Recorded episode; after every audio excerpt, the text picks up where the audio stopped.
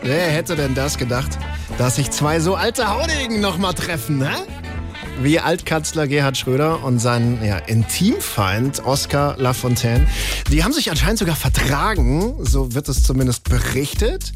Die beiden, Sojon Schröder-Kim und Sarah Wagenknecht, waren bei der großen Aussprache angeblich dabei. Und wir natürlich auch.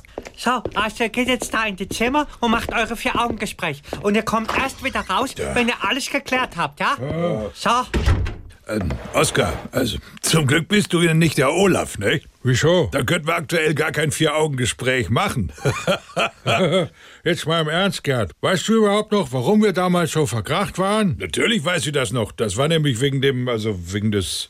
Sag du doch. Klar, es wär's gestern gewesen. Das war, weil ich, äh, oder vor allem du, äh, also, weil da war ja was. Ja, eben. Und das, ähm, deswegen haben wir ja auch 20 Jahre lang nicht mehr. 25. Genau. Und das ist ja auch verständlich, dass man nach so einem Vorfall eben nicht gerade so. Natürlich, vor allem, wenn man ja bedenkt, dass dabei ja auch, äh, das, äh, Du weißt es auch nicht mehr, oder? äh, nö. Ja, dann lass uns doch wieder Freunde sein, Oskar. Klar, ich glaube, draußen wird auch der Kaffee kalt. Ja, und vor allem das Pilz warm, nicht?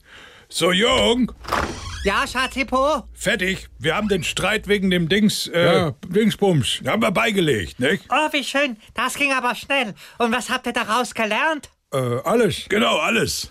Die beste Comedy. Einfach SWR 3.